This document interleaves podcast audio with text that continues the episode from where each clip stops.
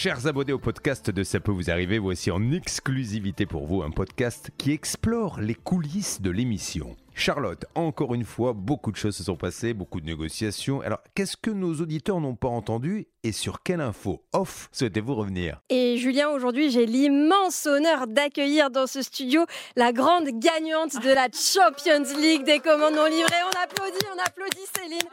Trop. à tous.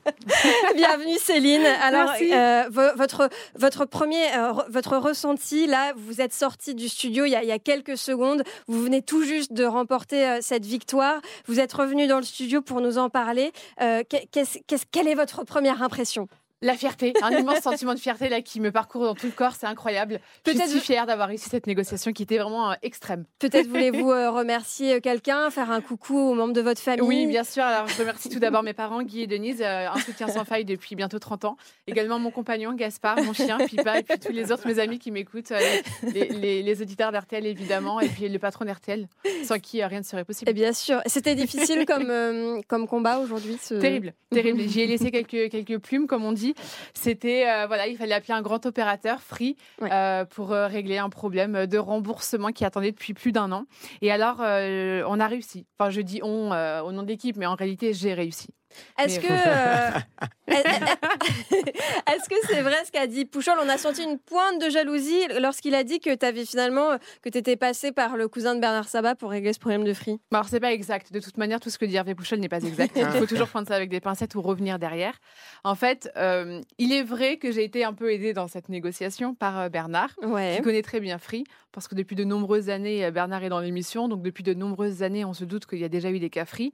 Donc on a euh, un, un contact là-bas, et Bernard, gentiment, m'a dit, tiens, plutôt que de te voir galérer au service client de Free à ne pas avoir quelqu'un rapidement, peut-être prends le contact et appelle. Et effectivement, il m'a fallu une minute trente pour avoir quelqu'un. Quel gentleman ce Bernard. Donc, Quel euh, fair play. Je ne l'ai pas dit à l'antenne parce que je voulais euh, retirer tout, euh, toutes les fleurs, toute la gloire juste pour moi. Bah Mais oui. je le dis dans le podcast, c'est Bernard qui m'a aidé. Mais personne ne va le répéter, ne t'inquiète pas, ça reste entre nous. Stan, ça va? Ben, ça va et toi? Ouais, nickel. Alors toi, t'étais sur... Ouais, ouais, ça va, ça va. Bah, nickel, nickel, nickel. Ouais, nickel. La, Euh, la famille. Non, mais c'était juste histoire de, de t'introduire. Je savais pas comment le faire, donc je D'accord. cette question. À l'oral, comme ça, c'est bien. À vrai dire, je voulais juste euh, revenir avec toi sur le dossier de Daniel et Dina, Ouais. euh, puisque eux, on leur réclame 20 millions d'euros depuis euh, plusieurs années maintenant. Euh, je vous rappelle qu'ils sont victimes d'une usurpation d'identité. En fait, l'usurpation de leur garage, le garage qu'avait monté Daniel, Mhm. n'a même pas eu le temps, en fait, d'en profiter, de, de monter réellement son activité, puisque tout de suite, un mois après, les amendes ont commencé à pleuvoir, puisque tout de suite, euh, le garage a été usurpé. Alors, dans ce dossier, on galère quand même. hein, depuis, Ouais. euh, ça fait plus d'un an maintenant qu'on est dessus.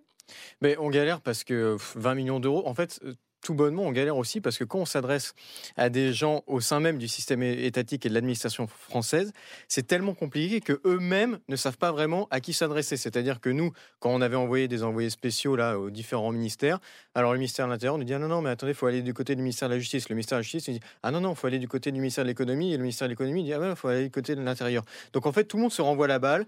Personne ne sait réellement à qui s'adresser. C'est pour ça que c'est très compliqué aujourd'hui pour nous de, de mettre en accord toutes ces administrations pour enfin que quelqu'un puisse appuyer sur le bouton stop quoi, et Ouais, dire stop, c'est bon, on arrête maintenant de leur envoyer toutes ces amendes. Parce qu'il faut se rendre compte, par exemple, euh, imaginons une voiture euh, se fait flasher, euh, l'amende c'est quasiment automatique, part directement au domicile de la personne donc on pense être le conducteur.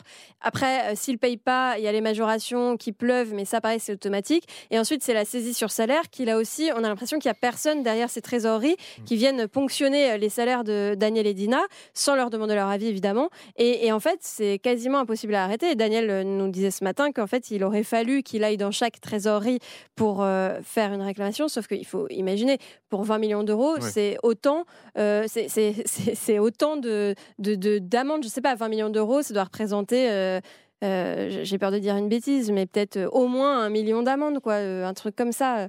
Euh, la bonne nouvelle quand même, c'est que on a quelqu'un qui euh, Ouais. peut nous régler ce genre de problème. C'est ça, c'est Olivier Bonnefond, euh, le gérant d'assistance PV. Il est habitué à gérer ce genre de dossier. Alors, pas d'aussi gros, hein, clairement. D'habitude, lui, il va gérer euh, des dossiers euh, du quotidien. J'ai reçu une amende injuste. Est-ce que vous pouvez m'aider? Oui, oui. Là, des dossiers aussi gros, il n'en a pas tous les jours. Il en a déjà eu avec nous. On en a parlé à l'antenne. Abdoulaye, lui aussi, son identité avait été usurpée. C'était 6, 000 euros qu'on lui réclamait. Ouais. Il a réussi à le régler. Donc aujourd'hui, clairement, concrètement, qu'est-ce qu'il essaye de faire, Olivier Bonnefond En fait, il essaye, euh, parce qu'il a pas mal de... Lui, il a beaucoup travaillé dans l'administration comme ça, donc il a pas mal de contacts, il sait exactement comment ça marche. Il a beaucoup d'expérience, il connaît tous les rouages, donc il sait à peu près à qui s'adresser. D'accord. Et clairement, son but à lui aujourd'hui, c'est quoi? C'est finalement que euh, Daniel Montero et sa femme Dina soient enregistrés dans le système, de sorte à ce que dès qu'on voit une amende qui pop à leur nom, il ait déjà marqué top. Ils sont victimes d'une usurpation d'identité. On est déjà passé par là, donc on leur envoie pas l'amende. Qui est un bouton rouge, quoi. Dès que, dès que leur nom apparaît, il y a un- une alarme, une alerte, ta ta ta ta, stop. Eux, c'est bon, quoi. On, arrête de les embêter. C'est ça son but aujourd'hui.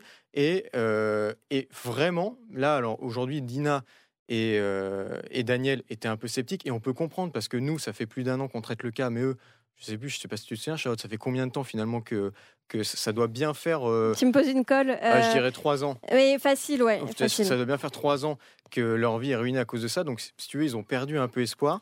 Mais vraiment, Olivier Bonnefond, quand je l'ai eu au téléphone, il était vraiment hyper confiant. Quoi. Il me disait, mais ça, ça va se régler. Ça va se régler. C'est une histoire de quelques semaines.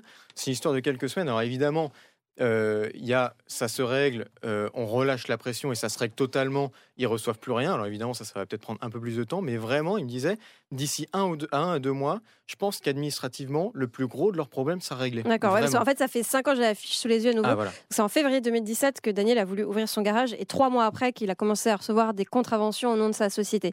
Euh, juste euh, euh, un- une petite question, Stan, je ne sais pas si tu sais, mais peut-être pour les auditeurs qui pourraient euh, nous écouter et avoir envie d'avoir recours au service de Monsieur Bonnefond, si jamais ils ont des soucis avec l'administration, c'est une, une action, c'est- pour le solliciter, c'est payant ou c'est gratuit? Est-ce il, que- a, il a un site internet, ça s'appelle Assistance PV.